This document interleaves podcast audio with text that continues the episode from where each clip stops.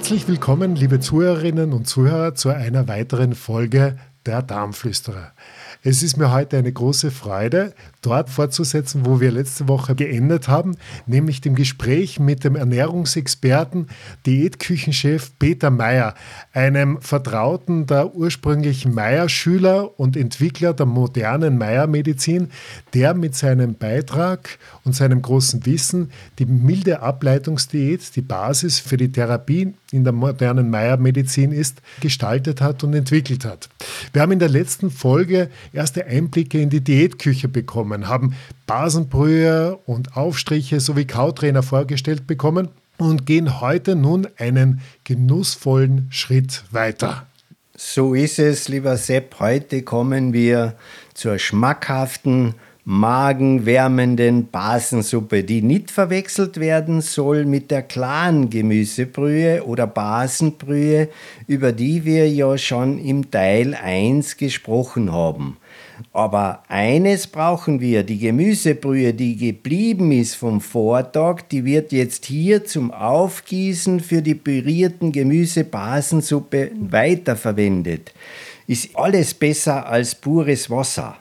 Der Rest wird natürlich dann mit Trinkwasser aufgefüllt oder wenn man gar keine Brühe hat, dann kann man ja gar nicht anders, dann kommt halt nur das Wasser zur Verwendung.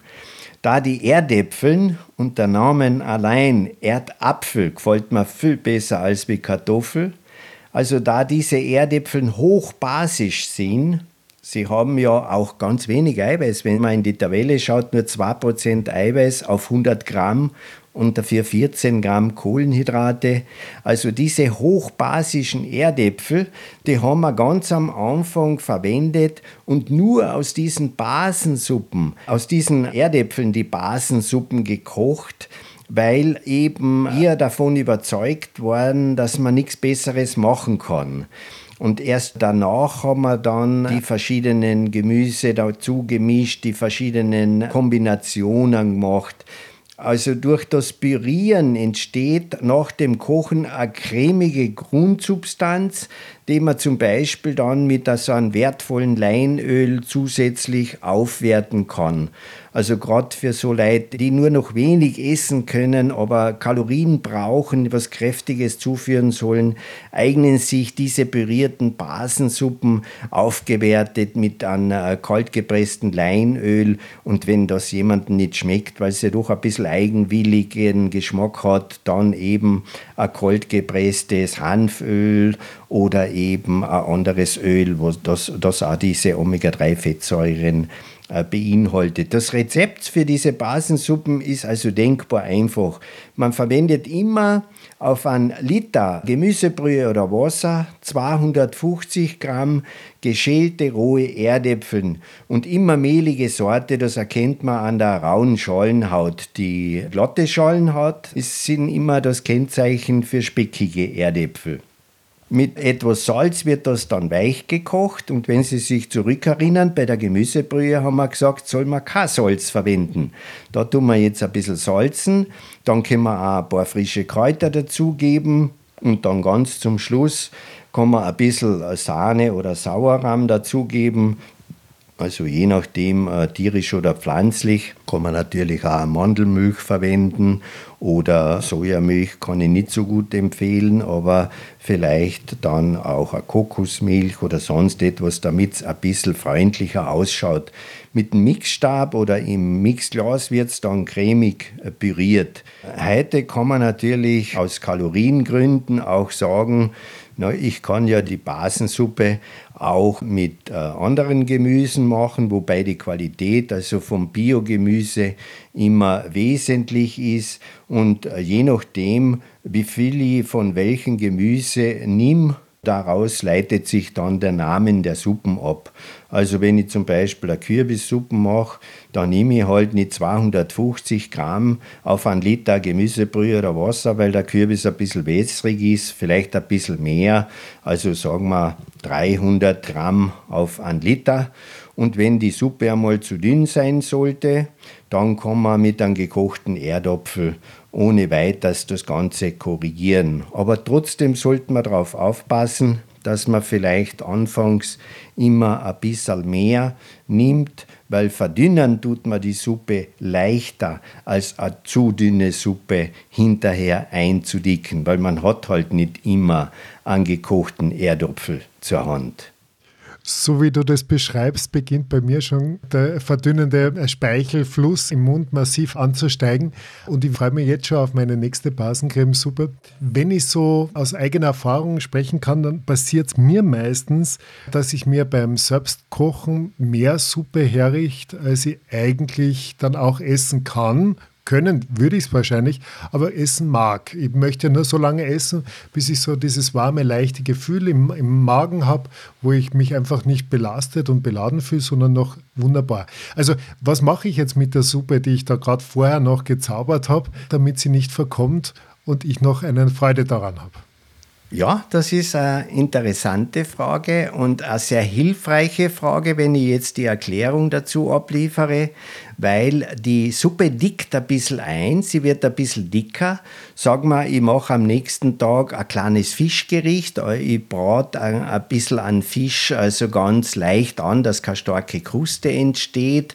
Und dann bildet sich ein bisschen ein Saft. Und normalerweise würde ich da mit irgendeiner Rindsuppe ablöschen, was aber säureüberschüssig ist. Und so kann ich den Fisch herausnehmen und den Satz in der Pfanne zum Beispiel mit dieser übrig gebliebenen Basensuppe eingießen und ganz leicht reduzieren lassen und schon habe ich eine dickere Sauce ohne Mehlbindung, die dazu führt, dass sie mir sofort den Fischgeschmack übernimmt und ganz gleich geht es natürlich mit Fleisch. Wenn ich also ein Naturschnitzel ins Pfandel gebe und ich brate das ganz leicht an auf beiden Seiten und jetzt habe ich noch keine Sauce, ich gebe das Schnitzel heraus, weil sonst wird es nämlich zäh, wenn ich es in der Sauce koche. Ich gebe es heraus, halte es warm und in dieser Pfanne gebe ich jetzt diese vom Vortag übrig gebliebene Basensuppe, lasse ein bisschen einkochen und schon habe ich eine tolle Sauce, die also nach diesem Fleisch oder nach dem Händel schmeckt. Ja, und das gleiche mache ich bei Gemüse. Ich kann Gemüse eindicken, leicht abbinden, ohne dass ich also jetzt äh, zum Beispiel irgendetwas als Bindemittel äh, verwenden muss. Also praktisch eine tolle Möglichkeit am nächsten Tag, um eben diese säureüberschüssigen Fleischsoßen zu neutralisieren. Also wenn ich äh, diesen Säurebasenhaushalt hernehme und sage, ich habe da das Fleisch, das Fleisch ist halt sauer, es ist halt zwischendurch einfach im Speiseplan enthalten, aber dafür schaue ich, dass die Beilagen basisch sind, dass die Beilagen eben aus Erdäpfeln und Gemüse bestehen und dass eben dann auch schon die Sauce sozusagen neutralisiert wird durch die Verwendung dieser Basensauce. Und im Sinne einer verdauungserleichternden Trennkost lässt sich bei den Hauptgerichten, also gerade wenn man mit Fleisch oder Fisch arbeitet, äh, der hochbasische Erdopfel auch ersetzen äh, durch etwas mehr vom gedämpften Wurzelgemüse. Also aber aus der Sicht des Säurebasenhaushalts ist der Erdopfel natürlich das ideale Entschärfungsmittel zu Fleisch oder Fisch. Geht es aber um die Trennkost, wo noch einmal eine Verdauungserleichterung gegeben sein soll, dann halt mehr Gemüse. Also das sind die drei Stufen der milden Ableitungsdiät. Wenn man also das durchleuchtet, dann ist es bei der ersten Stufe so, dass man besonders leicht verdauliche Gerichte hat und die in der Menge noch klein sind. Und bei der Stufe 2 werden dann die Anforderungen an den Verdauungstrakt etwas mehr. Und bei der dritten Stufe gibt es dann als Highlight ab und zu sogar einen kleinen Nachtisch auf Cremebasis. Dadurch soll dann auch der Übergang zur Normalkost besser eingeleitet werden. Allerdings Rohkost und Salat, das gibt es vorerst da noch nicht. Wenn man das Prinzip jetzt der MAD, also Mildeableitungsdiät, hernimmt, so basiert sie auf einer besonders leicht bekömmlichen Kostform, die in der Auswahl und in der werterhaltenden Zubereitung sehr wohl durchdacht ist. So wird also besonders auf die möglichst heimische Produktauswahl zur richtigen Jahreszeit bzw. Erntezeit geachtet, weil wir haben ja vier Jahreszeiten. Da sollte also wirklich das auch berücksichtigt werden, was uns die Natur zu dieser Zeit gerade bietet. Wir sollen ja auch das essen, was bei uns wächst, um die Garantie zu haben, dass alles drin ist, was wir brauchen. Die Kombination von äh, Säure- und basenüberschüssigen äh, sage ich, Lebensmittel statt Nahrungsmittel sind also ein wesentlicher Punkt in der milden Ableitungsdiät. So soll es also bei kleinen fettarmen Fleisch- oder Fischportionen, also wir gehen kaum oder überhaupt nicht über 100 Gramm hinaus, aber auch bei Getreideprodukten stets zwei Drittel vom gedämpften Wurzelgemüse als Beilage geben. Und dieses gedämpfte Gemüse kann dann also zusätzlich, wie ich es vorhin erklärt habe, mit etwas Basensauce cremig gemacht werden. Dadurch braucht man überhaupt kein Fett. Ich kann also Fett sparen. Habe ich aber jetzt die Basensauce vom Vortag nicht, und ich habe das Gemüse als Beilage, dann könnte ich auch einen kleinen Teil von diesem Gemüse in den Mixer geben, pürieren und dann damit das restliche Gemüse binden. Also die milde Ableitungsdiät, habe ich schon gesagt, kann also völlig vegan gestaltet werden im Austausch von äh, pflanzlichen Alternativen zu einigen tierischen Nahrungsmitteln ist das eigentlich recht einfach. Vielen Dank, Peter. Ich finde es sehr wertvoll und auch schön, dass du immer wieder kleine Einblicke gewährst in die richtige Küchentechnik. Viele der Patienten, die auf uns zukommen als Meier Ärztinnen und Ärzte, haben sich bis dato eigentlich nur sehr grundsätzlich mit Kochen und der Selbstversorgung beschäftigt. Daher gibt es auch mitunter relativ wenig Grundwissen oder Wissen, das vorausgesetzt werden kann, wenn es darum geht, wie bereite ich meine Lebensmittel, meine Speisen richtig zu. Und da bin ich froh, dass du uns hier noch einmal vielleicht ein paar wichtige Tipps und Hinweise geben kannst. Ja, ich denke, weil wir ja im Teil 1 darüber gesprochen haben, wie sich die milde Ableitungsdiät so entwickelt hat, da fällt mir gerade dazu ein, dass es ein Glücksfall war, dass ein Arzt und der Koch sich getroffen haben. Ich war sehr interessiert am medizinischen und der Erich Rauch, wir waren ja zum Schluss schon Freunde, der war natürlich interessiert an der Küchentechnik. Und so haben wir gegenseitig äh, profitiert. Und es war immer lustig, wenn wir gemeinsam so Ernährungsberatungen gemacht haben, dass die Leute eigentlich dann viel mehr übers Kochen gefragt haben, weil sie so ein bisschen eine Hemmschwelle bei den medizinischen äh, Fragen gehabt haben. Aber es ging immer um die Fette, um die Öle, wie man was macht und so weiter. Also die Zubereitung bei der milden Ableitungsdiät ist schon ein wesentlicher Punkt, weil einerseits soll das Gemüse gedämpft oder gedünstet zubereitet werden und andererseits sollen keine wertvollen Inhaltsstoffe verloren gehen. Es gibt aber keine Zubereitungsmethode, wo gar nichts verloren geht. Aber man kann mit der Küchen Technik doch einiges erreichen, weil das Kochen von Erdäpfeln oder Gemüse, das sollte auf jeden Fall vermieden werden, weil dabei am meisten Inhaltsstoffe ausgelaugt werden und verloren gehen. Auch das lange im Wasser liegen laugt die wasserlöslichen Vitamine aus. Auch in der warmen Küche irgendwas äh, herumliegen zu lassen, ist nicht empfehlenswert. Das sogenannte Abschrecken mit Eiswasser ist für mich schrecklich. Nur um die Farbe zu erhalten, wird also vermieden, dass man da jetzt das Gemüse gleich schon warm weiterverwendet. Also etwas in Wasser zu legen, abzuschrecken, um die Farbe zu erhalten, ist also wenig zu empfehlen, wie das Blanchieren von Gemüse. Also Blanchieren heißt einfach ins Wasser tauchen und kurz drinnen lassen und dann wieder außerzunehmen. Aber ganz, ganz schrecklich finde ich das bei jungen Spinatblättern, die dadurch völlig entwertet werden, weil da heißt es der Spinat soll blanchiert werden.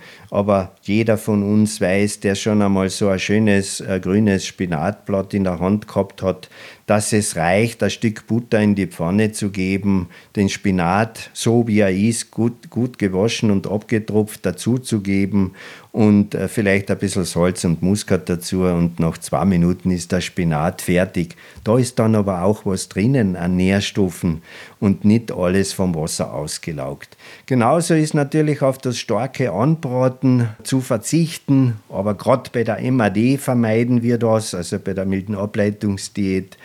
weil die Eiweißkrusten immer schwer verdaulich sein wird, auch für später.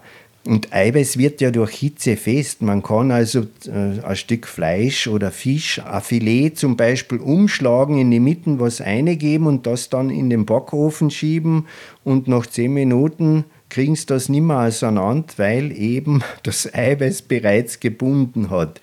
Genauso ist es auch wichtig zu erwähnen, dass gebackenes, äh, paniertes, äh, fette Soßen oder Mehlschwitze Einmach- oder reduzierte Gerichte nicht empfehlenswert sind. Und vor allem sollte man bei solchen Sachen am Abend aufpassen.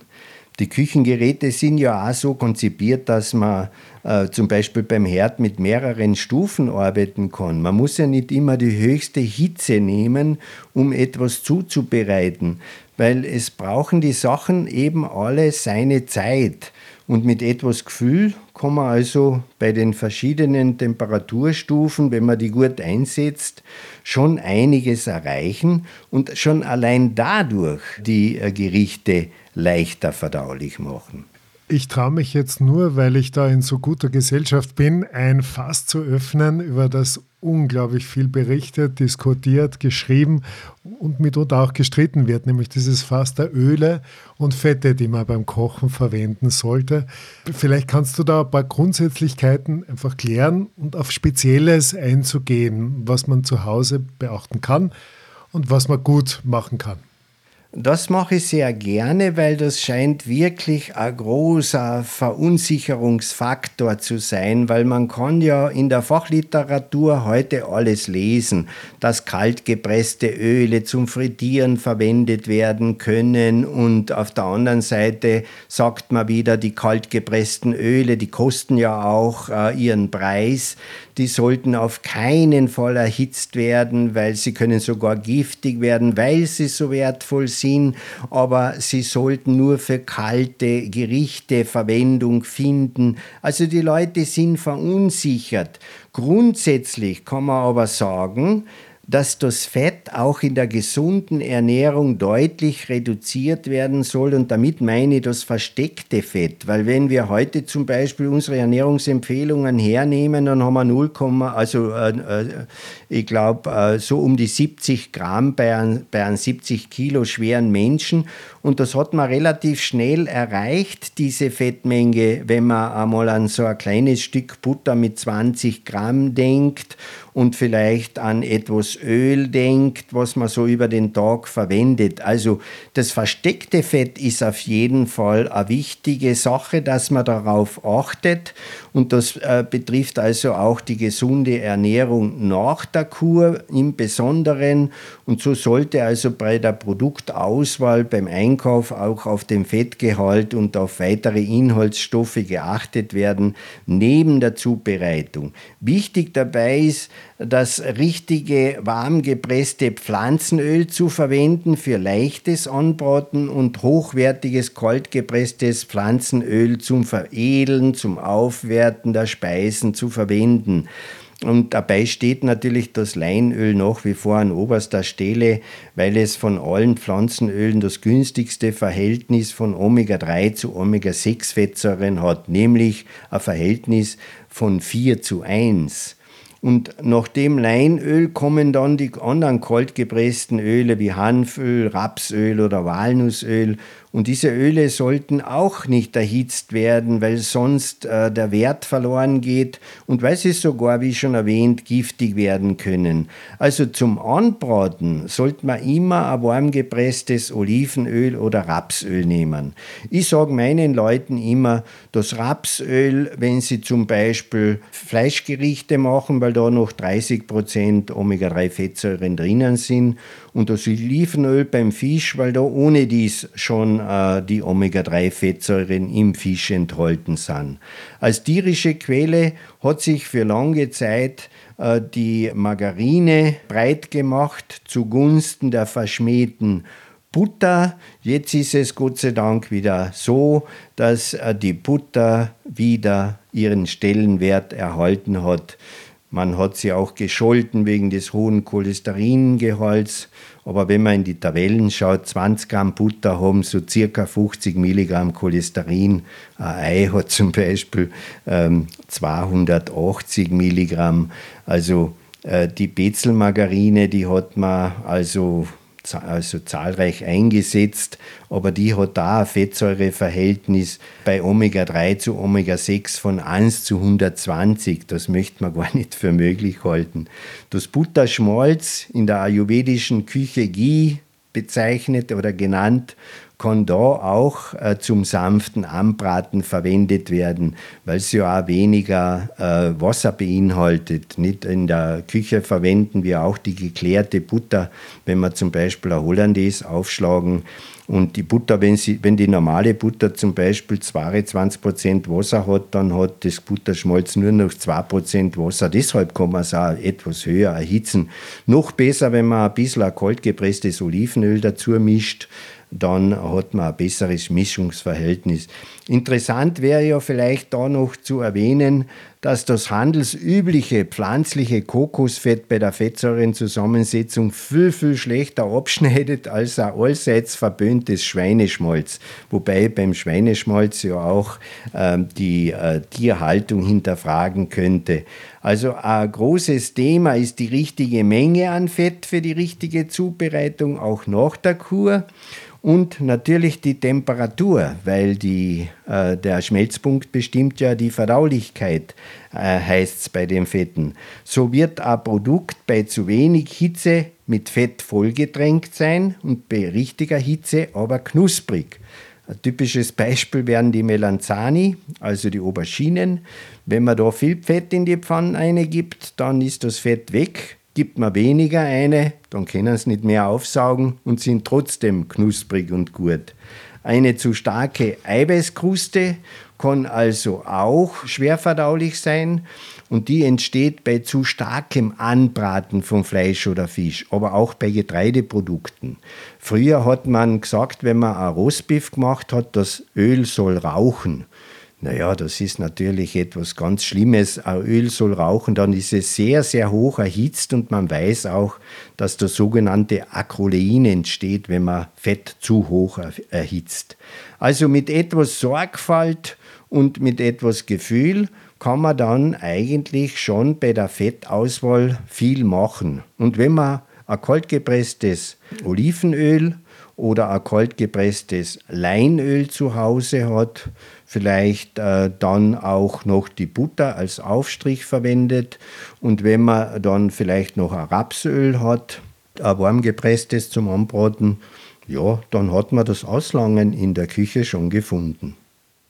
Das ist fein, weil das lässt sich wunderbar gleich auf einen Einkaufszettel übertragen und dafür braucht man jetzt auch keine Unsummen ausgeben, beziehungsweise einen neuen Vorratsschrank anzubauen. Das lässt sich realistisch gut umsetzen. Hast du vielleicht noch einen praktischen Tipp aus deiner Erfahrung, wie man bei den Fetten und Ölen das richtige Maß findet, gerade eben auch beim Kochen und in der Küche? Ja, das habe ich sehr wohl, weil es fängt alles mit der Ölflaschen an, die man in die Hand nimmt und den Daumen drauf hält, wenn man das Öl in die Pfanne gibt. Weil äh, wenn man dann den Daumen äh, zu sehr auf die Seite schiebt, dann kommt nämlich zu viel von dem Öl in diese Pfanne und das kann man ja schwer wieder zurück in die Flaschen bringen. Um ein akzeptables Maß für das Öl oder für das Fett zu finden, gibt es schon ein paar Möglichkeiten, die sehr plakativ sind. Nehmen Sie einfach einen Teelöffel oder einen Esslöffel, aber nicht den Esslöffel von der Oma, der besonders tief ist, sondern einen normalen Esslöffel. Und dann füllen Sie diesen mit Pflanzenöl und geben das Öl erst dann in die Pfanne oder in den Kochtopf, damit man sieht, welche Menge verwende ich denn jetzt? Weil jetzt weiß ich, dass ein Teelöffel so circa 3 Gramm Öl ergibt oder ein Esslöffel so circa 5 Gramm. Und jetzt denke ich wieder auf so einen kleinen Würfel Butter mit 20 Gramm. Dann habe ich also schon vier Teile davon und ich kann besser damit umgehen. Also als weiteren sichtbaren Vergleich denken Sie eben an diese Butter, die was im, im Hotel zu 10 oder 20 Gramm angeboten werden. Das hilft vor allem am Anfang, die Butter besser zu portionieren und die Fettmenge mit einem besseren äh, Gefühl auch äh, zu verwenden. Wenn man also bei der Zubereitung entscheidend Fett einspart, dann hat man die Möglichkeit, von den guten Fetten auch mehr zuzuführen. Vielen Dank, das ist wirklich hilfreich. Danke, Peter. Du, wir haben im Rahmen des ersten Teils äh, darüber gesprochen und du hast es auch jetzt nochmal vorgestellt, die Kauschuler, die Kursemmel, die Fladen wurden besprochen als Möglichkeit, und auch Werkzeug, äh, um das Einspeicheln zu erleben, die Vorverdauung zu äh, schulen und zu manifestieren, damit man sie nachher in den Alltag gut und in möglichst jeder zu jedem, möglichst jedem Zeitpunkt äh, einsetzen kann. Wie sieht es dabei aus bei dieser Zubereitung von den Kauschulern mit der Verwendung von Vollkornmehlen? Wie sieht es dabei aus, auch mit so kleinen Helferleins wie äh, Suppenwürfeln oder auch mit dem Einsatz von Gewürzen, Würzmitteln oder auch Kräutern? Ja, also bei der milden Ableitungsdiät, äh, da geht es ja um eine möglichst entlastende Kostform und deshalb werden da überhaupt keine Vollkornprodukte verwendet, weil es geht ja darum, dass wir ausscheiden, dass wir ausschwemmen, dass wir entgiften, entsäuern, entschlacken, dass wir also möglichst wenig Belastung uns selber zuführen über Vollkornprodukte und deshalb gibt es ja da auch nur ausgemahlene Produkte. Wir bleiben in dieser Zeit deshalb bei den wertlosen, ausgemahlenen Weißmehlprodukten hängen aus diesen erwähnten Gründen und tasten uns erst nach der Kur langsam an diese vollwertigen Getreideprodukte heran, wobei wir immer einzeln äh, vorgehen sollten und nicht äh, eine Mischung äh, hernehmen sollten. Dabei kann es hinsichtlich der Verträglichkeit auch oft empfehlenswert sein, wie, glaube ich, schon erwähnt habe, äh, die Vollwertmehle am Anfang zum Beispiel mit äh, Weißmehl 1 zu 1 zu mischen. Ja, und dass fast überall äh, enthalt, der, der, der enthaltene Zucker äh, reduziert werden soll, das versteht sich ja wohl von selbst. Das gehört ja auch zu einer gesunden Ernährung. Aber leider in der allgemeinen Ernährungsempfehlung findet das äh, zu wenig Berücksichtigung. Und ich habe vor kurzem einmal gelesen, im Schnitt isst äh, der Österreicher 60 Kilo Zucker pro Person und Jahr. Also leider ist, ist äh, dieser äh, Kalk- und Mineralstoffräuber fast überall in den Produkten zu finden. Und äh, das Gleiche gilt natürlich auch äh, fürs Salz, in welcher Form auch immer es konsumiert wird. Ganz allgemein äh, wird äh, deutlich zu viel Zucker und Salz in unseren Küchen verwendet. Zu viel an Salz, also Natriumchlorid, belastet auch das Herz-Kreislauf-System, weil das Salz sehr viel Flüssigkeit an sich bindet. Nicht? Also, äh, wir wissen ja alle, dass äh, Herz-Kreislauf-Erkrankungen zur Todesursache Nummer eins auf der Welt äh, zählen. Aber der Verbrauch beim Kochsalz, der liegt bei 14 Gramm pro Tag und Person und wir würden also laut Empfehlungen der DGE und Österreichischen Gesellschaft für Ernährung 2 bis 3 Gramm brauchen. Wenn wir jetzt das Kochsalz zerlegen, 1 Gramm Kochsalz und das aufgliedern in 0,4 Gramm Natrium und 0,6 Chlor, dann haben wir praktisch bei 3 Gramm Kochsalz 1,2 Gramm Natrium. Und wenn wir wissen, dass also ein Gramm Natrium bis zu 100 Milliliter Wasser binden kann, dann kann man sich vorstellen, dass es da einen Zusammenhang gibt, weil kommt noch dazu, dass immer oder meist zu wenig getrunken wird und dass dann die Körperflüssigkeit abgebunden wird. Und das ist natürlich alles belastend fürs Herz-Kreislauf-System. Es gibt also triftige Erklärung triftige Gründe, das Salz zu reduzieren, um auf den Blutdruck einzuwirken. Gerade deshalb sollte man auch nach der Kur auf das ausreichende Trinken achten, aufpassen, wie viel man trinkt und dass das einfach nicht zu wenig wird.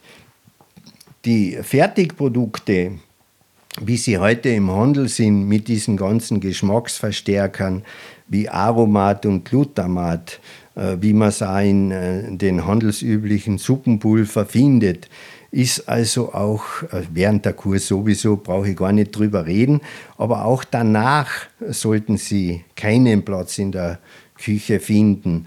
Das wäre eine dringende Empfehlung, weil gerade durch die Meierkur wird ja das Geschmacks- und Geruchsempfinden wieder regeneriert und man wird viel, viel sensibler auf alles reagieren. Oft merkt man erst nach der Kur, wie sehr bei Salz oder Zucker übertrieben wurde und man lernt wieder den Naturgeschmack jedes einzelnen Gemüses zu erkennen und auch zu genießen. Äh, Gerade äh, die Basenbrühe ist ein typisches Beispiel dafür, wo man gar nichts dazu gibt und einfach die natürlichen Salze äh, des Gemüses praktisch als Geschmackskomponente verwendet. Und bei der Ausbildung zum Diätkoch, wo ich gerade jetzt einen Kurs auch habe, wieder in Klagenfurt, sind die Kollegen oft völlig erstaunt, wie gut die Speisen auch schmecken können ohne dass wir ein zusätzliches Kochsalz verwenden. Das sage ich deshalb, weil wir bei der Nierendiät zum Beispiel oder Herz-Kreislauf-Erkrankungen, da lassen wir das Kochsalz komplett weg und die Köche sind ganz erstaunt, dass das trotzdem gut schmeckt und dass man das gut essen kann. Und auch die frischen Kräuter helfen uns dabei, ja, den Geschmack zu beeinflussen und dadurch äh, die Gerichte abzurunden. Sie sind in ihrer Wirkung eigentlich unverzichtbar und wir sollten aber sorgsam und äh, wirklich äh, ähm, zahlreich äh, damit umgehen, weil sie ja auch heilsam sind. Es ist, und das gehört immer wieder zur Kunst, damit richtig umzugehen, auch die richtige Mischung, die richtige Menge, zur richtigen Zeit den Speisen auch zugeben. Natürlich tut sich der leichter, der einen eigenen Garten hat. Äh, sonst gibt es natürlich auch die Möglichkeit, schon in den Wohnungen, in den Töpfen, am Balkon, äh, sich ein paar ähm, kleine Kräuter zu züchten und sich damit teilweise zu versorgen. Äh, man, man baut natürlich dadurch auch eine gute Verbindung zu den Pflanzen und zum Gericht auf, wenn man sie selber gezogen hat, weil man einfach anders damit umgeht und eine andere Beziehung dazu hat. Natürlich gibt es aber auch die Möglichkeit, am Frischmarkt einzukaufen. Aber eines wäre wichtig zum Schluss noch zu sagen, dass man die frischen Kräuter immer erst dann dazu gibt, wenn die Speise fertig ist. Also bei der Basensuppe zum Beispiel, die wird also zum Schluss, wenn alles schön weich ist, das Gemüse, da kommt dann der Mixstab hinein oder ich gebe es in das Mixglas und jetzt wird es püriert und jetzt erst kommen die frischen Kräuter dazu, während aber die getrockneten Kräuter schon zu Beginn hineinkommen sollten, damit sie ihr Aroma entfalten, werden also schon mit dem Gemüse oder mit den Erdäpfeln mitgekocht. Das werde ich gleich beim nächsten Kochen zu Hause ausprobieren und einüben. Das ist ein guter Tipp, da bin ich schon gespannt. Ich freue mich ja jetzt schon äh, nachdem die Jahreszeit es zunehmend zulässt, bald wieder frische Kräuter aus dem Garten äh, in der Küche zu verwenden. Darf ich dich bitten, vielleicht am Schluss noch einmal zurückzukehren auf diese Küchentechniken, die es gilt, äh, bewusst einzusetzen, um gerade auch zu gewährleisten, dass die Lebensmittel ihre Aromen maximal entfalten? Ja, da muss ich zuallererst einmal den Kelomat ansprechen, weil viele Leute haben ja so ein Gerät zu Hause und äh, man kann da Tabellen äh, natürlich lesen, wo eindeutig hervorgeht, dass also die äh, Gemüse und äh, verschiedenen äh, Erdäpfelgerichte, die zu hoch im Dampf gegart werden und der Kelomat entwickelt über 100 Grad, also 130, 140 Grad, dass dann am meisten äh, von den Nährstoffen verloren geht. Und äh, deshalb äh, scheint mir das wichtig zu sein, ebenso Kocheinsätze zu kaufen für zu Hause. Das sind so, so kleine Einsätze, so Schmetterlingsform haben die mit kleinen Füßchen, wo man unter, unten ein bisschen Wasser reingibt oder Gemüsebrühe und dann äh, stellt man das in den entsprechenden Topf, dann kommt das Gemüse drauf und der Deckel und bei 100 Grad wird es dann gedämpft. Also es gibt äh, küchentechnische Garungsmethoden, die also gut sind und es gibt welche, die schlecht sind. Es ist aber wissenschaftlich erwiesen, dass Dünsten und Dämpfen äh, die wertvollsten Garungsmethoden sind. Das kann man also überall nachlesen, wenn es um die Werterhaltung zum Beispiel äh, beim Gemüse geht. Wobei gedünstet natürlich noch besser schmeckt als gedämpft. Also gedämpft wäre jetzt das Gemüse in diesem Kocheinsatz. Wenn ich es aber dünste, dann ist ja meist ein bisschen Fett dabei und dann schmeckt es noch besser. Also zum Beispiel Karottenscheiben mit einem kleinen Stück Butter in der Pfanne an, äh, sortiert, sagen wir, also an, angeschwitzt und, und dann ein bisschen mit Gemüsebrühe abgelöscht und dann so lange einreduzieren lassen, bis das schön weich ist. Dann schmeckt das natürlich besser, als wenn ich es nur vom Dampf außernehme. Abzulehnen ist aber das Kochen in Salzwasser bei Erdäpfeln oder bei Gemüse, weil das eigentlich ein Auslaugen der Nährstoffe bewirkt und weil diese dann mit dem Kochwasser weggeschüttet werden. So ist die Bezeichnung Salzkartoffel schon lange nicht mehr zeitgemäß, weil die Erdäpfeln sollten ja stets mit der Schale im Kocheinsatz weich gedämpft werden äh, damit drinnen was erhalten bleibt. Dann werden sie erst geschält und weiter verwendet. Bei allen Produkten sind natürlich auch da die möglichst unbehandelten Produkte, also Bioprodukte, das Um und Auf. Also vielleicht sage ich ganz kurz, ein Erdäpfelpüree soll nicht so gemacht werden, dass man Salzkartoffeln, habe ich ja eh schon geschimpft drüber macht, sondern auch nicht Dampfkartoffeln, sondern dass man die Erdäpfel mit der Schale zubereitet, bleibt sogar etwas von Vitamin C drinnen, dass man dann die Schalen wegtut, den Erdäpfel durchdruckt, ein bisschen Salz, Butter, Muskat dazu und ein bisschen Milch und schon hat man ein herrliches Erdäpfelpüree, was nicht vergleichbar ist mit einem Salzkartoffel, wo das Wasser weggeschüttet wurde und die reine Stärke dann püriert wurde. Also das wäre der Tipp für ein gutes Erdäpfelpüree. Lieber Peter, vielen herzlichen Dank für diese tolle Einführung in das Kurgeschehen selbst und die damit verbundene milde Ableitungsdiät.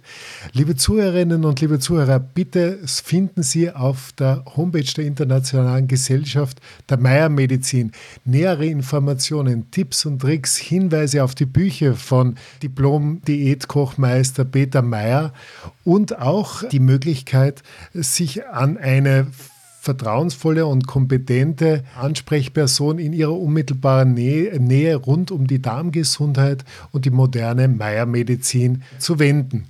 Ich freue mich schon sehr darauf, Sie bald wieder begrüßen zu dürfen, nicht nur auf unseren Social Media Auftreten auf Facebook oder Instagram, sondern auch, wenn es wieder heißt, in einer dritten Folge dieser Podcast-Serie mit Peter Meyer, die milde Ableitungsdiät, sicher aus der Fastenzeit Gesundheit hinüberzubringen und zu integrieren in einen gesunden und genussvollen Lebensstil und eine Küchenkunst zu Hause.